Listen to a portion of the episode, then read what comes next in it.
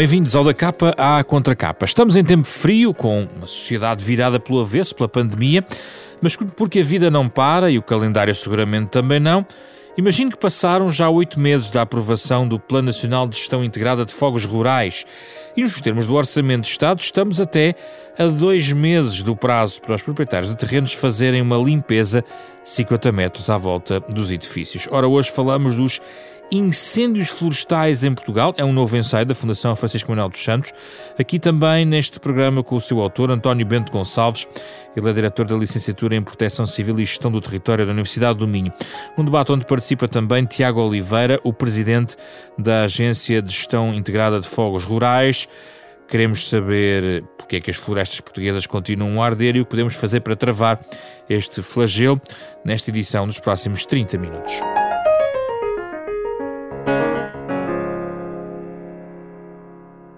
Tiago Oliveira, António Bento Gonçalves, obrigado pela vossa disponibilidade para esta uh, conversa. Começo pelo autor uh, do livro, uh, António Bento Gonçalves. Começa, aliás, por um desafio para ambos. no fundo, para um ouvinte que esteja a ouvir este debate em janeiro, qual é a relevância de agirmos e resolvermos questões neste tempo em que aparentemente tudo é frio, tudo é de pandemia? Uh, porque, porque é que é importante debatermos nesta altura e, e o que é que podemos fazer num, num mês como janeiro uh, para prevenir o que pode acontecer lá mais para a frente no ano? Uh, muito boa noite. Uh, cumprimentar-lo assim, José Pedro Frazão, cumprimentar também o engenheiro Tiago Oliveira. a questão que, que coloca é recorrente e é precisamente nos meses de inverno, de outono e primavera que se deveria preparar tudo. Um dos problemas que durante muitos anos existiu em Portugal é que os incêndios eram um problema de verão e era tratado no verão. Uh, ora, se nós não tratarmos dos incêndios no inverno, precisamente nesta altura fria, chuvosa, em que não nos lembramos das calamidades, das catástrofes que temos depois no verão, uh, depois uh, podemos nos apenas concentrar no combate. Ora, o combate deveria ser a última a ação a ter. Tudo o resto tem que ser feito nesta altura. A educação, a sensibilização, a formação, a gestão dos territórios, a gestão da, das, das florestas. Portanto, tudo deveria ser feito durante o ano para que depois, quando chegamos à incorretamente chamada época de fogos, realmente o combate ser muito mais facilitado e as situações não serem tão dramáticas como infelizmente temos assistido ao longo dos, eh, das últimas décadas. Uh, Tiago Oliveira, uh, o que é que está a ser feito neste momento ao nível da gestão uh, em janeiro, digamos assim, para o ano corrente que agora começa? A pergunta relativamente ao que está a ser feito não me permite a mim dizer com detalhe a execução dos números, porque o reporte que nós temos é 2020, vai ser um relatório agora no início de fevereiro, que reporta a quantidade de hectares, as medidas que foram realizadas pelas diversas entidades em mais de 90 projetos que estão a decorrer ao longo do, das várias entidades. Um, aquilo que tem que ser feito é tem que haver uma maior preocupação de conseguir comunicar com todas as entidades, envolvendo crianças, professores, uh, agricultores, operadores florestais, e este ano a novidade é que temos uma campanha que vai ser colocada nas escolas relativamente à alteração dos comportamentos e à educação para o fogo e para a correção de comportamentos. Uh, na gestão dos combustíveis, na alteração dos comportamentos de limpar o mato à volta das casas, o ano passado com a pandemia e este ano, pelos vistos, também vamos pelo mesmo caminho, o programa Aldeias Seguras, Pessoas Seguras, sofreu um revés. Vamos, uh, na proteção civil, estão a imaginar alternativas para que este programa que prepara as aldeias mais expostas ao risco de incêndio possa eh, ser implementado. Deixe-me parar, parar, aí para explicar um pouco melhor o que é que se passa nessa matéria da limpeza de combustíveis. Eu, quando reparei outra vez nos prazos, achei um pouco irrealista que a 15 de março esteja cumprido.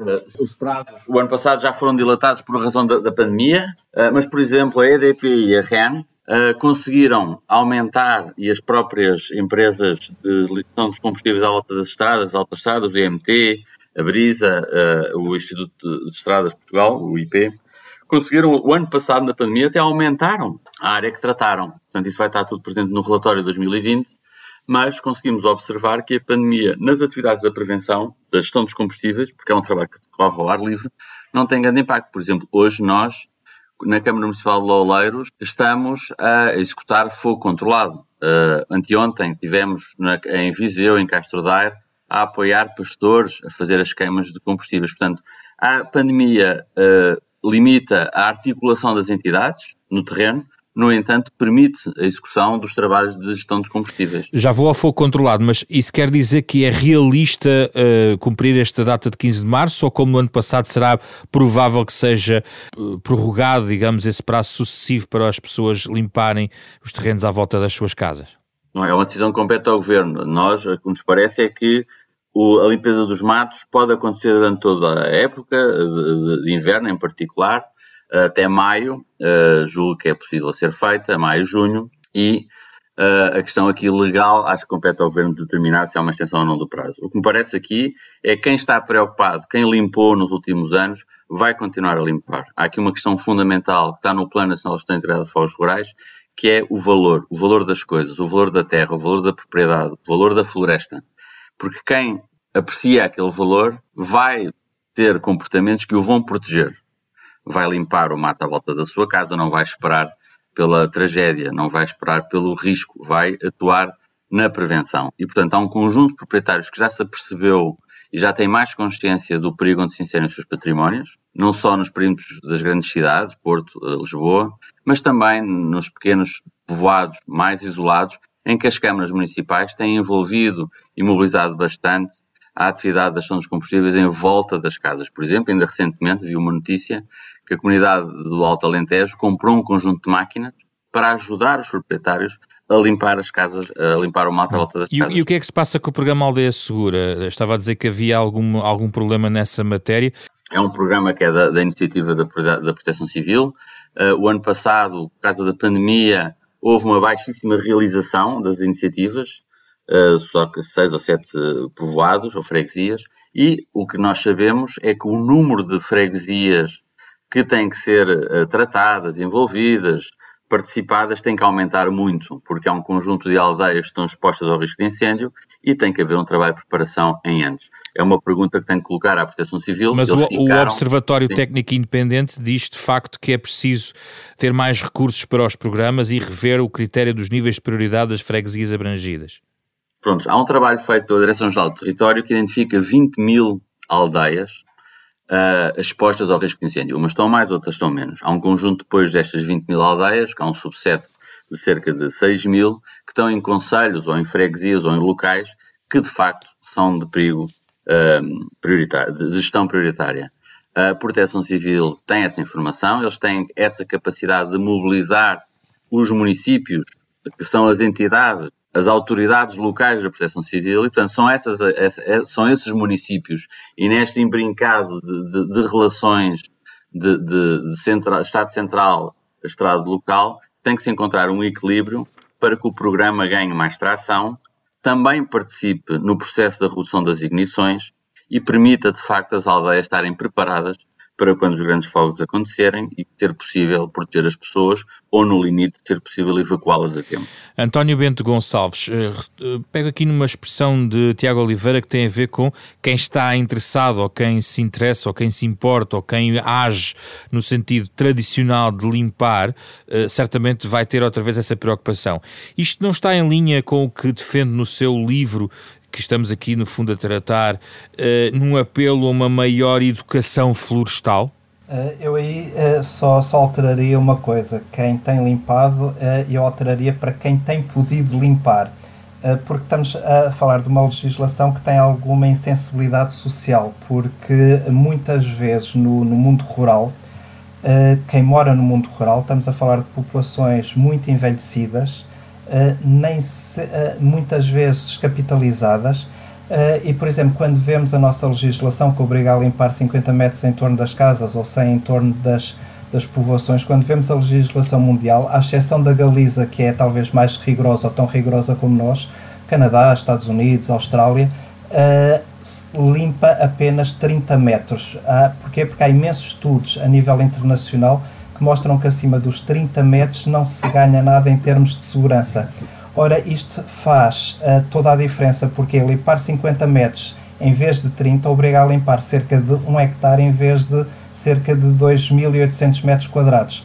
Ou seja, estamos a falar de populações envelhecidas, sem dinheiro, que gastam no ano aquilo que, em termos de segurança, poderiam gastar em 13 anos. Uh, ou, mais uma vez, uh, os tais que podem limpar, e concordo perfeitamente com o engenheiro Tiago Oliveira, quem já está mentalizado, quem tem a noção, quem tem esta cultura de autoproteção, irá fazer sempre esse esforço.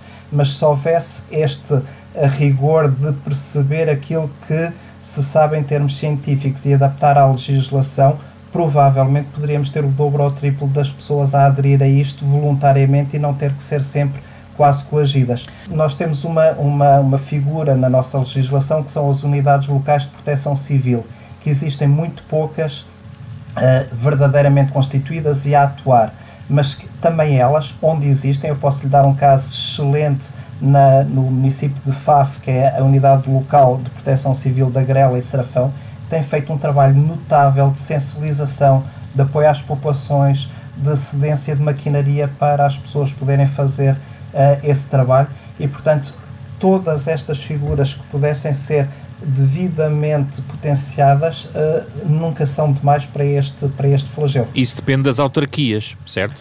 Uh, isto depende das, das autarquias, mas também depende de serem devidamente incentivadas e muitas vezes até esclarecidas, porque eu não sei se todos os autarcas uh, do nosso país sabem da possibilidade de constituir estas unidades locais de proteção civil. O que é que identificaria como principais incongruências, porque tocou um pouco aí da, da, legislação em relação à realidade e o seu livro também detecta um conjunto de problemas. Gostava que identificasse duas ou três matérias que o enquadramento também não ajuda, digamos assim, uh, ao problema dos incêndios florestais em Portugal. Eh, os diagnósticos penso que já estão feitos há, há, há muito tempo e felizmente nós temos uh, muitas pessoas em Portugal que fazem excelentes trabalhos e portanto o diagnóstico é conhecido e, e sabe-se de, deste problema que nós temos da falta de ordenamento e de gestão do território das nossas áreas florestais que levam a que os territórios uh, não se apresentem resilientes ao fogo e portanto temos sistemas socioecológicos uh, muito pouco resistentes ao fogo. Para além disso, a, a nossa educação florestal dentro da nossa educação ambiental e dentro da nossa educação cívica, e se fizermos o paralelo agora com a pandemia, não é preciso ir muito longe para arranjar exemplos uh, gritantes de falta de educação, uh, de, de, educação cívica, um, tem que ser profundamente invertidos porque uh, nós sabemos que um dos nossos grandes problemas é o excesso de ignições. Nós temos um nível de ignições elevadíssima uh, o que não permite que depois os bombeiros se concentrem efetivamente em todos os, os focos. Se nós conseguíssemos reduzir os cerca de 48% de ignições que são devidas à negligência, isto permitiria que os bombeiros se pudessem concentrar num número muito mais reduzido de, de, de ignições. Também se puderem fazer um rescaldo muito mais eficaz, que muitas vezes também temos reacendimentos após pós-incêndio, mas tudo isto teria que estar num território em que os sistemas socioecológicos fossem mais resilientes. E isto como é que se consegue? Consegue através de três coisas muito importantes, que era começar por valorizar os proprietários.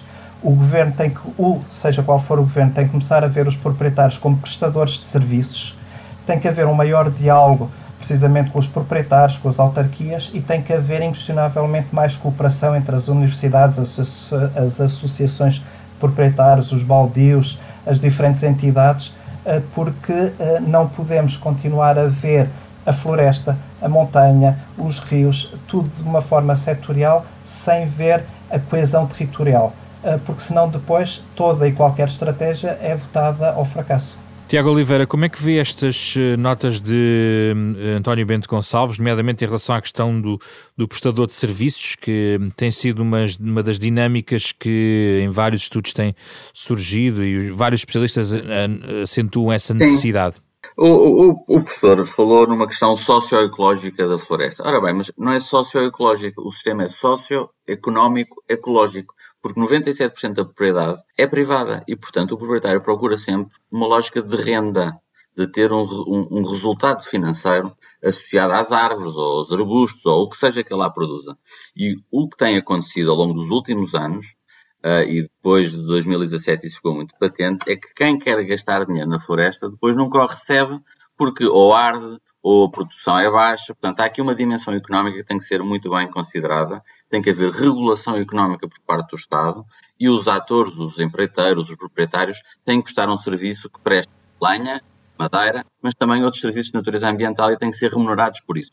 O sequestro de carbono, a biodiversidade. Portanto, há um processo em curso relativamente a essa dimensão. Aliás, o Plano Nacional coloca como primeiro objetivo estratégico a valorização do território, do património florestal, que só tendo valor é que vai permitir às pessoas cuidarem. Uma pessoa só cuida daquilo que valoriza. E, portanto, Ou seja, há... no plano também reflete aquilo que tem sido esta preocupação, mas demora a chegar à prática essa valorização dos serviços de ecossistemas. O, o, o que é que está aqui em causa? Durante muitos anos as pessoas acreditaram na armadilha do combate. Se eu tiver bombeiros, se eu tiver um sistema de combate, eu consigo resolver o problema. E descurou-se muitíssimo a capacitação das instituições na gestão do território.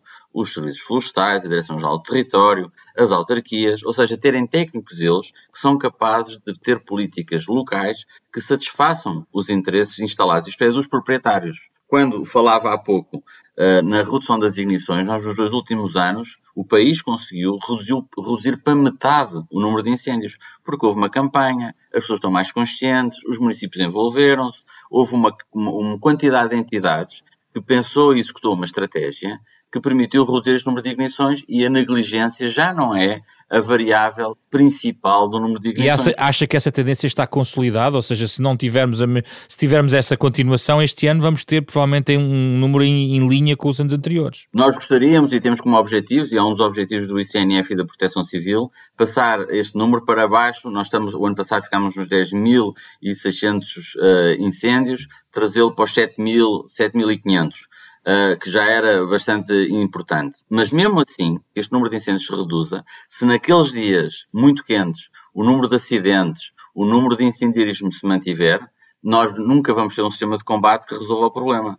Porque o nosso território, a nossa gestão florestal não tem escala, não tem capacidade de, de, gerir os combustíveis à escala a que o fenómeno se expressa. Portanto, é necessário, é fundamental resolver temas fulcrais que o, tema, que o livro do professor não aborda, que tem a ver, por exemplo, com o regime sucessório. O regime sucessório ainda é de 1929 não é obrigatório fazer uma partilha. Eu posso continuar indefinidamente a ser coproprietário com um conjunto de 30, 40, 50 primos de mil metros quadrados. Qual era a, medida que proporia nessa matéria? Tem que haver uma capacidade do Parlamento e dos deputados e dos presidentes da República, que agora estão em, em campanhas eleitorais, de pensarem o território e ver quais são os obstáculos à gestão florestal estão a aumentar a probabilidade de nós termos aqui um acidente cada vez maior. E a questão aqui é, há o processo de transmissão de bens que tem que ser trabalhado politicamente. Nós temos uma proposta, já a fizemos, de tornar obrigatório a partilha. Ou seja, hoje em dia, quando alguém morre, tem 90 dias para fazer o processo de habilitação de herdeiros, mas não tem prazo para fazer a partilha. E a partilha tem que ter uma data obrigatória após o qual o que nós propomos é que o Estado tome posse coloca em esta pública, vende o património e distribui pelos herdeiros. Mas aí pode, pode demorar anos eh, em relação ao Estado tomar posse. Não, é posse, se, se, a partilha não está feita, a posse é automática. Exemplo, mas isso tem a ver com a capacidade que o país tem de pensar, refletir e propor alternativas que tornem a vida das pessoas mais fácil. Isso implica um processo político de diálogo, como o professor falava, de relação com as universidades, por exemplo a questão dos 50 e dos 30 metros à volta das casas. Uhum. Está a demonstrar tecnicamente que faz mais sentido fazer 30 metros. A proposta que nós fizemos é nesse sentido. Compete agora ao poder político tomar o juízo e perceber é 30 ou é 50. Vamos ver o que a lei vai produzir. Mas, ou seja, o diálogo, conhecimento, política, ter instituições sólidas, capazes, nomeadas por competência técnica e não pela competência uh, não técnica, é fundamental para garantir um edifício de governação do risco estável, organizado e que aborde o problema pelas causas e não só pelas consequências. Portanto, o plano uhum. o que faz é muito esse exercício.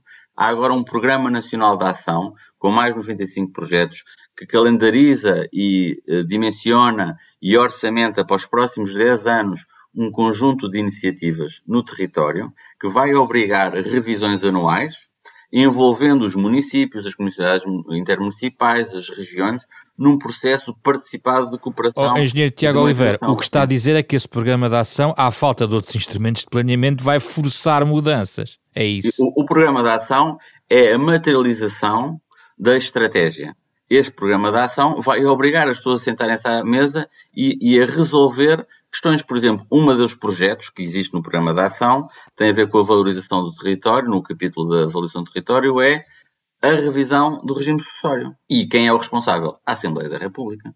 Ou seja, este programa de ação identifica quem é o responsável pela medida, quem é que apoia a execução da medida, certamente será a Secretaria de Estado da Justiça, por causa do Instituto Logístico Notarial, bem como a capacidade depois do orçamento associado e daqui a um ano vamos ver se foi feita ou não foi feita a revisão do regime sucessório. Se não for feita, é mais um conjunto de anos atrasados. Uhum. Ou seja, o país tem que enfrentar este problema com muita seriedade, com credibilidade científica e técnica e com base em diálogo e em suportar tecnicamente os políticos têm que fazer aquilo que tem que ser feito. E, portanto, eu acho que aqui há um avanço muito grande em reforçar as, as instituições que durante muitos anos tiveram sem atenção. Esse trabalho foi feito nos últimos anos, necessita de ser, de ser, continuado, em particular no universo da proteção civil uhum. e da, da, da, colocação da lei orgânica no terreno, mas está em curso. Professor, professor Bento Gonçalves deve ter aí várias notas eh, em relação àquilo que foi dito agora, sendo que eu sublinharia que no seu livro, no fundo, ficou a ideia de que, de facto, as reformas surgem sempre à boleia das tragédias. Uh, aconteceu em 2003 e em 2017, naquilo que o senhor identifica como reformas estruturais florestais que, é que foram acontecendo, uh, e gostava de ouvir sobre esta matéria uh, em relação, por exemplo, à questão do, do, da, da, sucessão e, da, e da, dos herdeiros destes terrenos. Tenho de começar por dizer que concordo inteiramente com o que o engenheiro Tiago Oliveira uh, disse uh, neste momento. Agora temos um grande problema, é que tudo isto depende de alguma maneira da vontade política e nas últimas décadas não tem havido essa vontade política, pelo menos a longo prazo. Uh, tem havido vontade política de forma reativa depois das grandes catástrofes, como foi 2003 e 2017, mas veja-se, por exemplo, o resultado daquilo que foi a reforma florestal após uh, os incêndios de 2003 e 2005.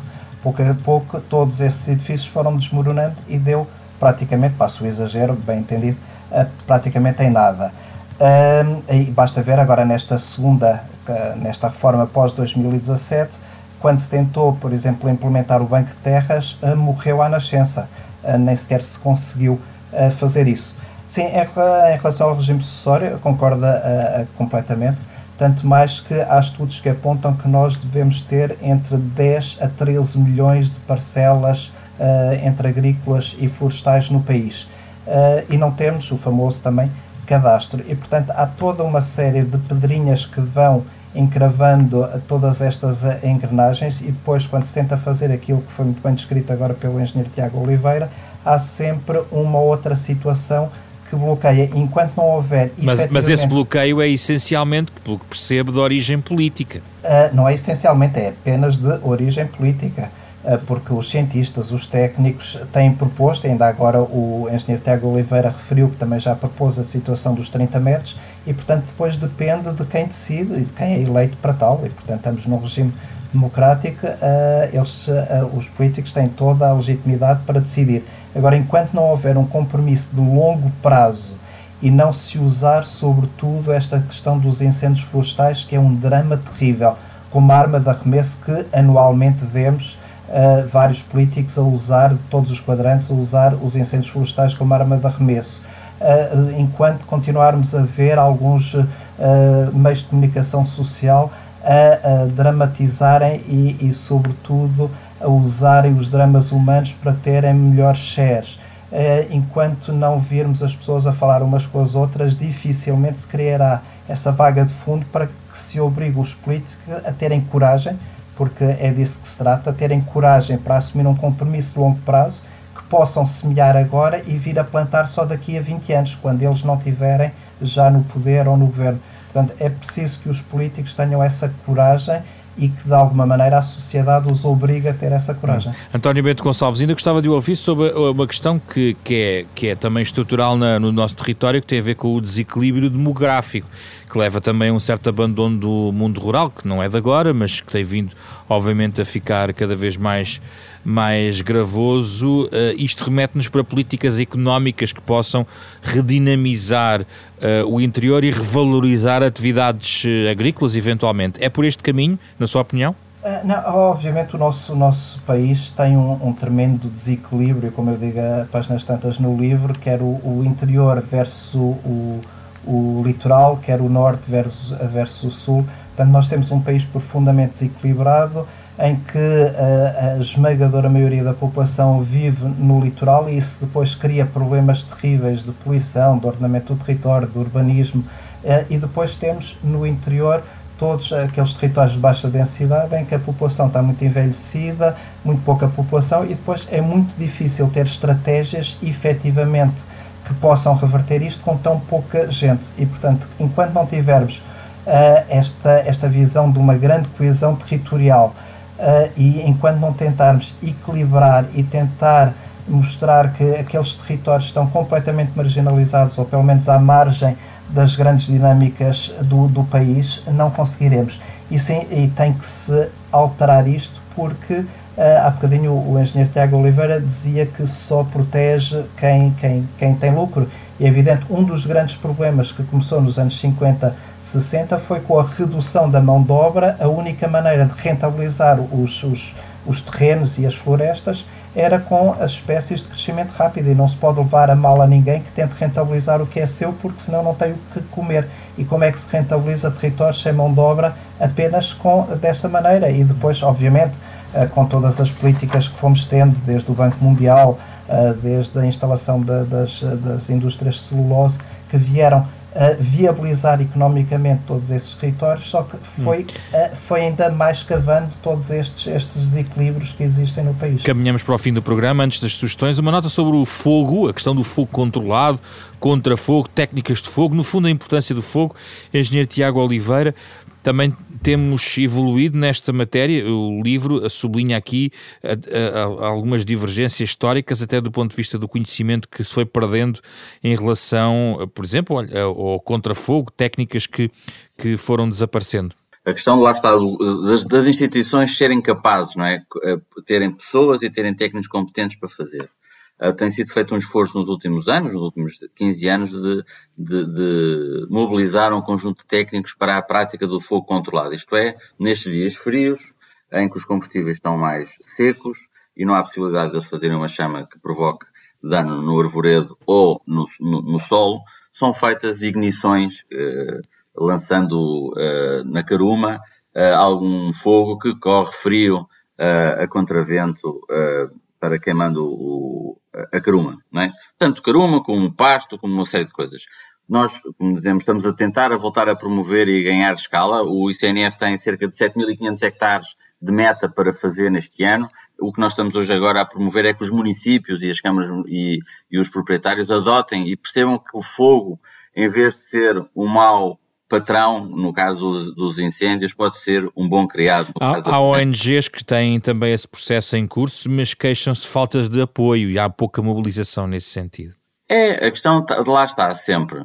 Eu, se for um proprietário com escala, eu vou contratar alguém para me fazer o trabalho da gestão dos combustíveis. E esse técnico vai escolher entre cabras, vacas, ovelhas, moto manual ou fogo controlado. O fogo controlado não é a panaceia, é mais uma ferramenta no portfólio de soluções para gerir a vegetação. O, o, país, e há pouco falava no grande abandono dos anos 60. A vegetação, as pessoas viviam, uh, era tudo manual, havia milhares de braços a limpar a vegetação. Nós não vamos voltar a, esse, a, esse, a essa dinâmica social. Uh, vai, quanto muito haverá robôs, mas nunca haverá na quantidade necessária para gerir a vegetação. O que a gente tem é que alterar a vegetação através do gado, promovendo, em vez de floresta de produção, uma floresta mais agrofloresta com silvopastorícia e mais pastorícia em subbosque, mais maquinaria e mais fogo controlado. E temos que fazer isso através das instituições, não através do proprietário individual. Temos que ser capazes de pôr contratos, programas organizações de produtores florestais, ser capacidade nos municípios para executar, em nome do proprietário, um conjunto de tarefas E, portanto, há aqui um, um, um reequilíbrio, um rearranjo do edifício de governação que precisa de suporte político, coragem política para fazer algumas alterações, como, por exemplo, a questão da revisão do regime sucessório, uh, ou outras iniciativas que permitam, no longo prazo, concretizar uma estratégia que foi discutida, foi melhorada com o processo da discussão pública e que está plenamente aceite e agora é uma questão da sua implementação através de um programa que é monitorado e é avaliado anualmente. Eu acho que esse é o grande propósito desta agência, garantir este diálogo com os políticos e, em nome das instituições, promover que o caminho que foi traçado é percorrido e não é desviado em função de outras prioridades ou de outras preocupações. António Bento Gonçalves, um minuto só sobre a questão do fogo controlado antes de irmos para as sugestões. Eu concordo inteiramente com, com o que foi dito, tanto mais que Portugal tem uma longuíssima tradição nessa matéria. Uh, e, portanto, devemos utilizar os nossos recursos e os nossos conhecimentos para tentar reduzir. Se me permitisse só 30 segundos para dizer que uh, nós devemos tentar também sempre valorizar as pessoas que estão nesse mundo rural, porque temos casos brilhantes, por exemplo, em França, em que os pastores são licenciados, mas não são vistos como o pastor, o rural, o homem do, da, da montanha, é visto como um empresário, porque ao mesmo tempo que tem o seu gado e a sua floresta, faz o queijo, tem agroturismo, tem turistas que vão pastorear as cabras uh, com ele e que pagam para isso e, portanto, sentem-se altamente valorizados uh, e são uh, ressarcidos economicamente e têm uma qualidade de vida equivalente a alguém que mora em Lisboa ou no Porto, ou em termos de qualidade de vida, provavelmente até tem melhor qualidade de vida. Portanto, eu concordo perfeitamente que se deva usar todas as ferramentas que foram enunciadas uh, neste sentido, sempre da valorização do mundo rural e dos seus habitantes, porque se continuamos a desvalorizar o habitante rural e o mundo rural, obviamente não se consegue reverter não para a situação dos anos 60, mas adaptar agora ao século XXI, que é onde vivemos. Sugestões para quem quer saber mais sobre este tema, Tiago Oliveira? Ah, eu acho que era visitar o site da agência, que tem lá o relatório de atividades uh, do Sistema Integrado de Fogos Rurais 2019 e vai estar em, muito em breve o 2020, e aí dá para perceber o esforço que tem sido feito na, na, na, mobilização das entidades e haver um programa e haver indicadores que são acompanhados e monitorizados e onde é que está a ser gasto o dinheiro. O nosso papel aqui é de governar estrategicamente, porque as autoridades, quer da Proteção Civil, quer do ICNF e da GNR, é que têm as competências operativas para fazer o trabalho. Uh, portanto, acho que é essa a sugestão. A sugestão é para os pastores e para os agricultores uh, provocarem, suscitarem e exigirem dos serviços florestais e das associações de produtores florestais uh, serviços que permitam que eles consigam ter as suas casas mais protegidas e as suas florestas mais bem geridas. António Bento Gonçalves. Eu tinha duas sugestões, uma de um cientista americano chamado Stephen Pine, num artigo muito pequeno mas brilhante chamado O Planeta está a Arder, eh, para também termos a noção que este problema não é apenas português, eh, nem pouco mais ou menos, é um problema que está que é global. A Espanha tem o mesmo problema, o sul de França, portanto, nós estamos uh, num mundo global que os problemas são muito semelhantes uh, e é um, um, artigo interessantíssimo em que o, o, cientista discute se nós não entramos já no piroceno, uh, portanto, a tal a quantidade de incêndios que temos no mundo. O outro é um livro de 1940 de um, de um prémio Nobel, Albert Camus, uh, o livro A Peste, em que ele, a páginas tantas, diz que os flagelos surgem para desgraça e ensinamento dos homens. Sejam esses flagelos a atual pandemia, a, guerra, a Segunda Guerra Mundial, que era o que ele estava a viver, ou os incêndios florestais. Nós, na desgraça, temos que aprender e já não aprendemos nos anos 60 com os primeiros grandes incêndios, não aprendemos em 2013 e 2005. Espero que comecemos a aprender agora com 2017, porque o drama foi de tal maneira que não podemos, não nos podemos dar ao luxo de não aprender, de não receber ensinamentos destas desgraças. Muito obrigado, António Bento Gonçalves, eh, Tiago Oliveira, os nossos convidados esta semana, da capa à contra capa, sobre os incêndios florestais em uh, Portugal. Pode ouvir de novo este programa em versão podcast uh, nas plataformas digitais habituais. Um programa com o genérico original de Mário Laginha, que está a ouvir em fundo. Esta semana com Carlos Vermelho, André Peralta, Ana Marta Domingos e José Pedro Frazão. Regressamos na próxima semana com outro tema neste programa da Renascença em parceria com a Fundação Francisco Manuel dos Santos.